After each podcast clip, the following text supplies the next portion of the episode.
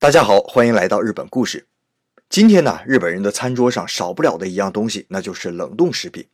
日本妈妈们去超市啊，总是大包小裹的买回来各种各样的冷冻食品，给老公孩子的便当里也会有几样。要不然你以为日本人的便当里怎么会有那么多样菜啊？那都是妈妈们亲手做，她也做不过来呀。可是啊，以前的冷冻食品给人们的印象却是不好吃、没营养，完全不像今天这样普及到每个家庭。那么我们今天呢，就来说一说让冷冻食品走上饭桌的那个男人。话说，一九六三年四月，日本四大顶级酒店的厨师长齐聚一堂，他们呢是被日本政府召唤而来，目的只有一个。就是为一年半以后的东京夏季奥运会提供餐饮。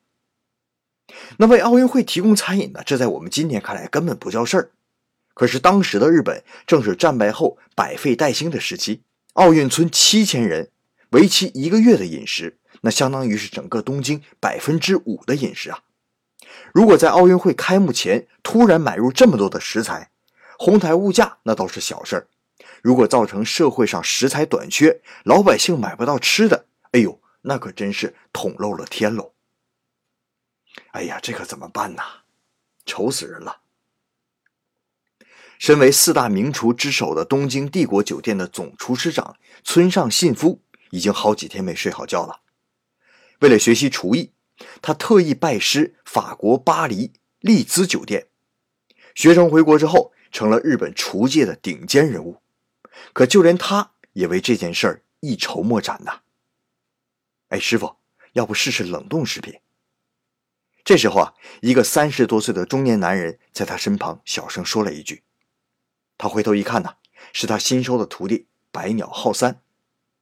白鸟刚刚从美国回来，在美国他专门研究各大航空公司舱内餐的冷冻食品供应技术，所以看到老师为食品供应发愁。他第一时间就想到了自己的老本行——冷冻食品。哎，冷冻食品是个好办法啊！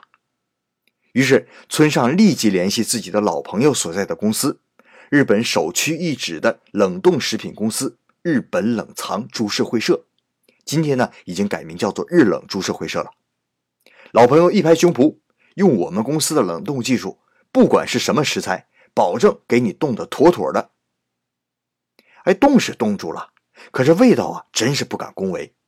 村上吃了一口自然解冻后的菜，这怎么这么难吃啊？哎呀，这可怎么办呢？村上又一次陷入了长长的烦恼当中。这一天呢，村上家来了一位不速之客。村上一见此人，不禁眼前一热，一串串往事涌上心头。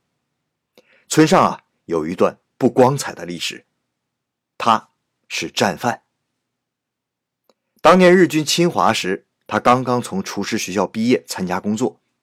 别看当时日本对外扩大肆扩张啊，可本国老百姓同样是水深火热。最后呢，连厨子、剃头的、搓澡的什么的都被征兵投入战场。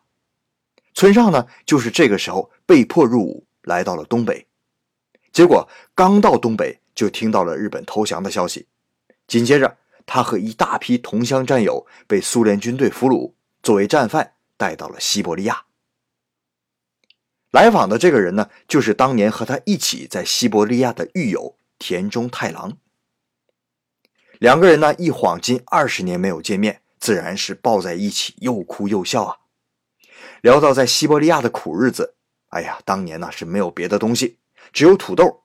每天早晨外出干活前，揣两个刚煮熟的土豆。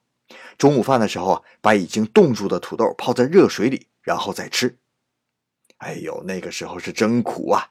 不过那个时候的土豆啊，也是真好吃。田中感叹地说：“是啊，是啊。”村上呢也是随声附和。哎，突然他眼前一亮，好像想到了什么，连忙起身向冰箱走去，把一脸诧异的田中扔在了身后。村上从冰箱里拿出冷冻好的食材，装在饭盒里，然后烧了一壶热水，把铁饭盒扔进热水里。过了一会儿，饭盒一打开，顿时满屋香气呀！哎呀，好香啊！闻到气味的田中走了过来，用筷子夹起来一块化开的冷冻食品，嗯，好吃。吃完一口，他不禁又吃了一口。听了田中的话呀，村上也是半信半疑的夹了一口，然后他满意的抬起了头，成了。用热水解决了冷冻食品解冻之后没有口感的问题，接下来的村上和同事们又开发出了将近两千个菜谱，而最后的难关则是招待日本奥运筹委会成员的试食会。村上决定用冷冻食品和新鲜食材做出同样的料理来迎接试食会。这无疑啊是对前半年所有成员劳动的一次最苛刻的检测。如果哪个委员吃出冷冻食材不如新鲜食材好吃，那么至此为止的一切努力全都付之东流。第一个尝试的是当年的奥运筹委会主席，也是后来的日本首相。佐藤荣作，啊，顺便说一句啊，他的哥哥岸信介也是日本首相。岸信介有一个外孙，就是现在的日本首相安倍晋三。可以说，安倍晋三一门是三个首相。那佐藤荣作呢，第一个就夹起了冷冻食品的牛肉沙拉，在送入嘴中那一刻，整个会场静得连根针掉下来都能听见。接下来的瞬间。佐藤荣作的脸上绽开了微笑，连口称赞：“好吃，这个好吃，真好吃。”这一句话呀，村上信夫紧张的僵硬的脸上一下子就化开了。一九六四年夏天，东京奥林匹克运动会如期而至，来自日本国内的超过三百名厨师聚集在奥运村，他们用冷冻食材。做出了各个国家不同风味的美味菜肴，得到了世界各地选手的赞誉。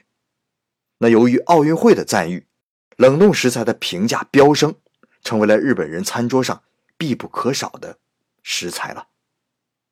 好了，这就是我们今天的日本故事，感谢您的收听，咱们明天再见。